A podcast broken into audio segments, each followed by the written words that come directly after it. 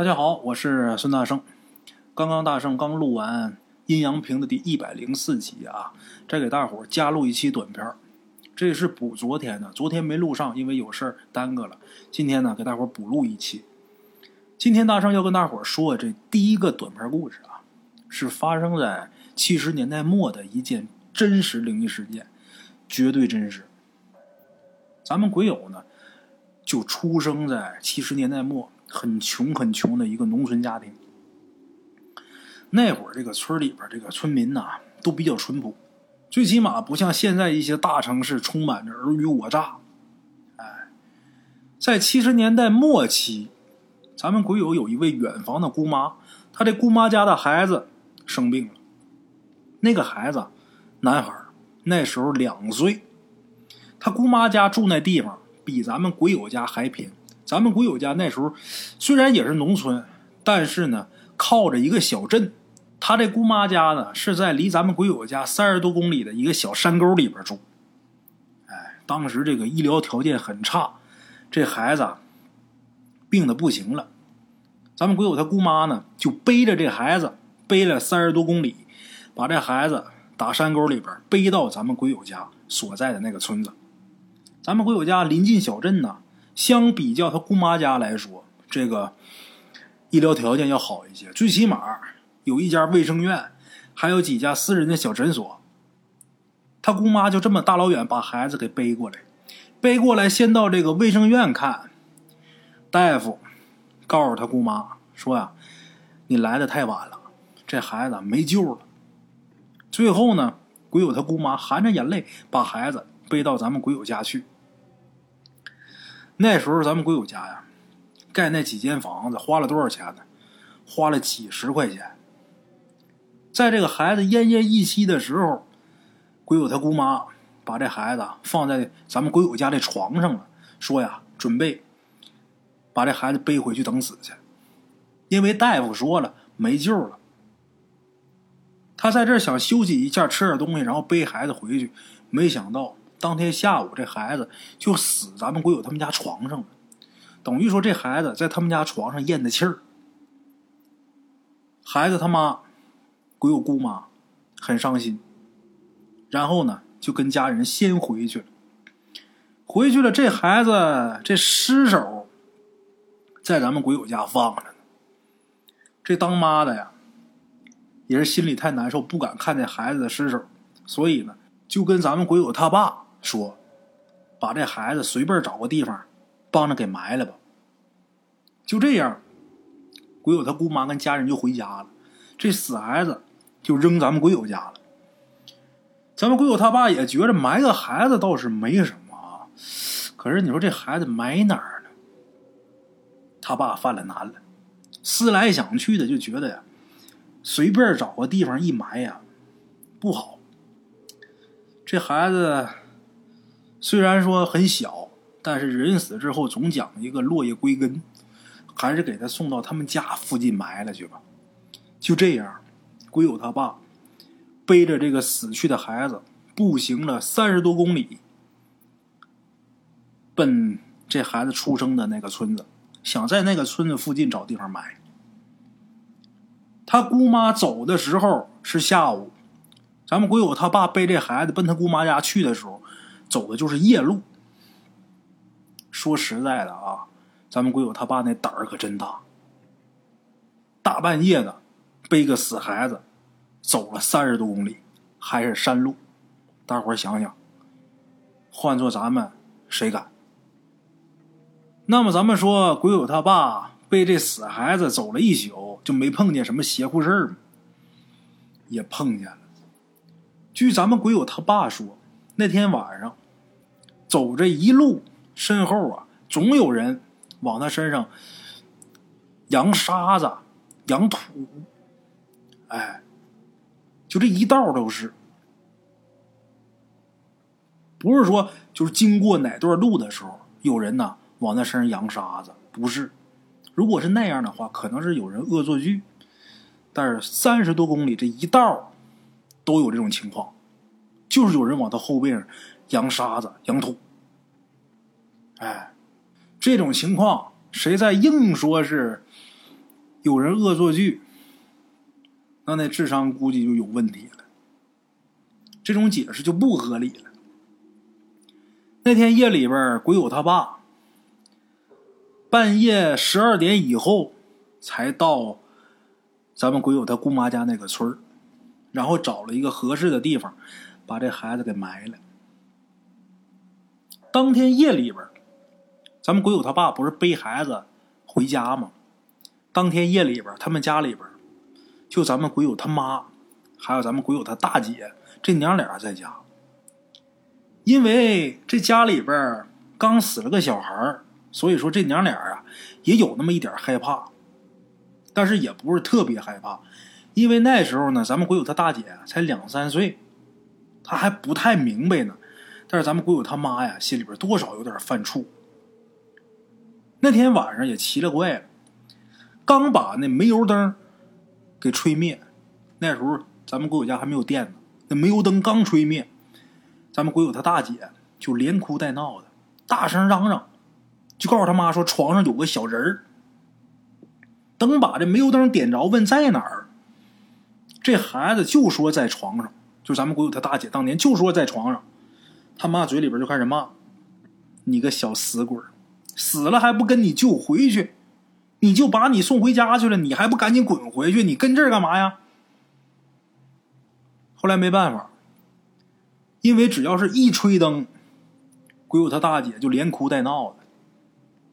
那天晚上后来就没吹，就点着灯睡的，没办法了。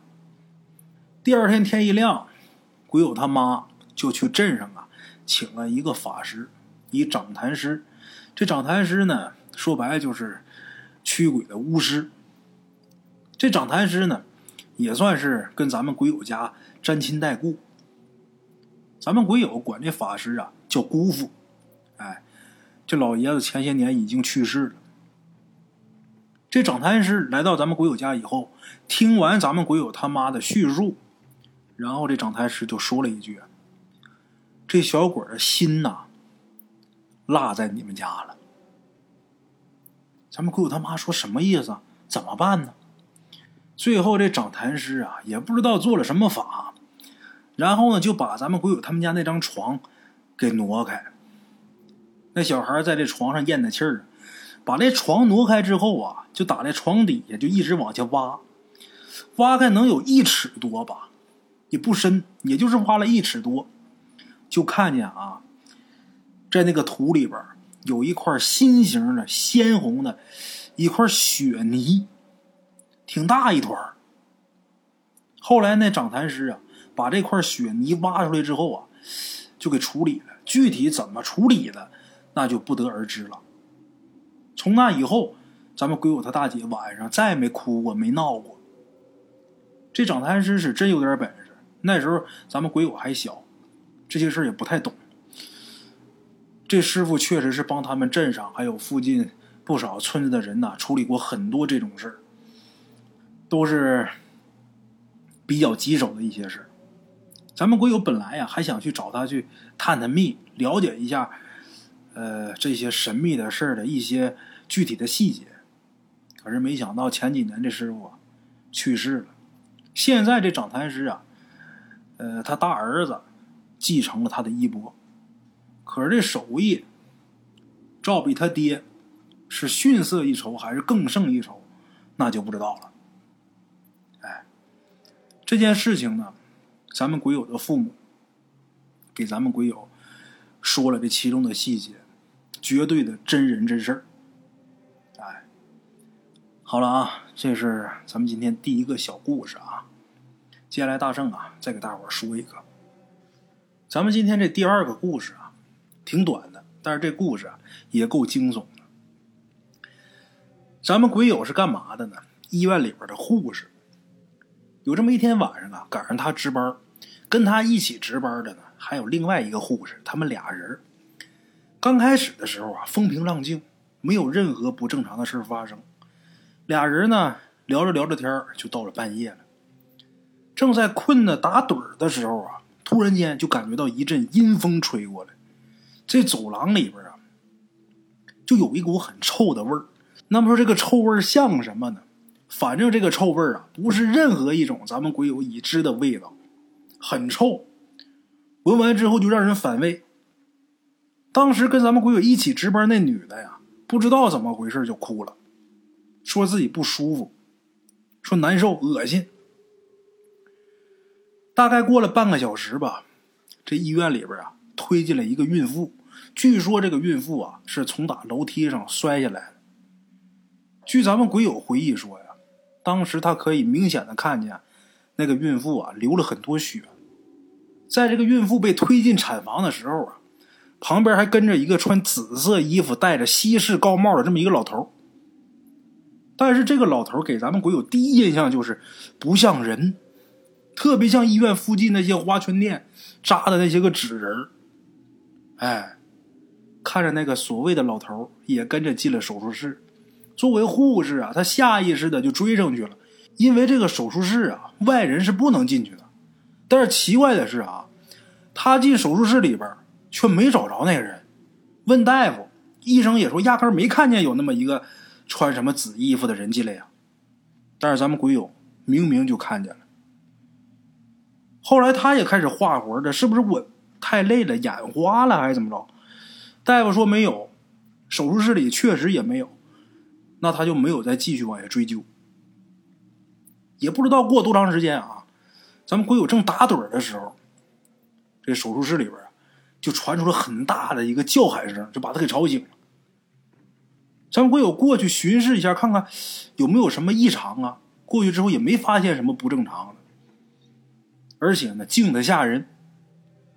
就在这时候，医院里边所有的电灯啊都闪了一下，然后又恢复正常了。跟咱们鬼友一起值班的那女护士啊，就说又闻着一股血腥味儿。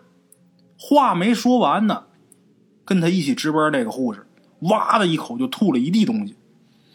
就在这时候，从他产房里边就出来一个穿着黑色的古装的这么一个老太太。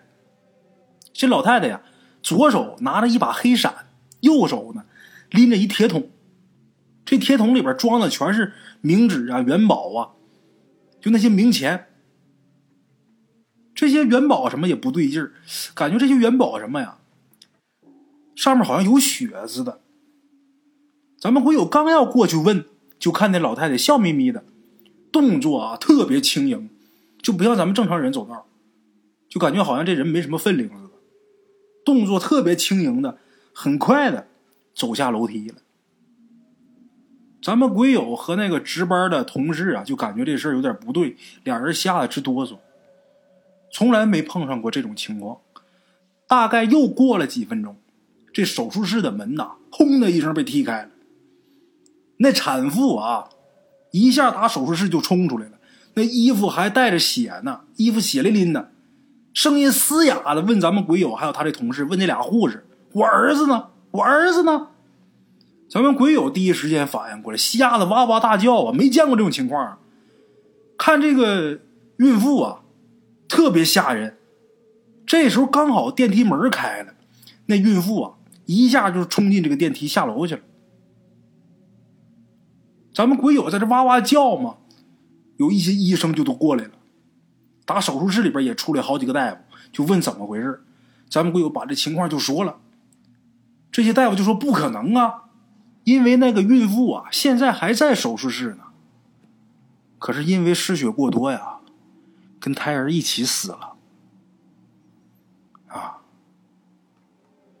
从那以后呢，咱们鬼友就没在医院上过班现在虽然还做护士，但是打医院里边辞职了，在家里边社区一个小诊所工作。为什么呢？因为真的吓着。好了啊，咱们今天这两个故事啊，就给大伙儿说到这儿。故事时间很短啊，明天呢，咱们接着聊。路边的茶楼，人影错落。用声音细说神鬼妖狐，用音频启迪人生。欢迎收听《大圣鬼话》。Hello，大家好，我是主播跟着，吃完了饭，然后就回到张老师的课室上啊。喜马拉雅、百度搜索“大圣鬼话”，跟孙宇、孙大圣一起探索另一个世界。那天山女子独守空城，也只是感谢鬼友们，感谢鬼友们，感谢鬼友们一路陪伴。大圣鬼话，见字如面。欲知后事如何且听我下回分说。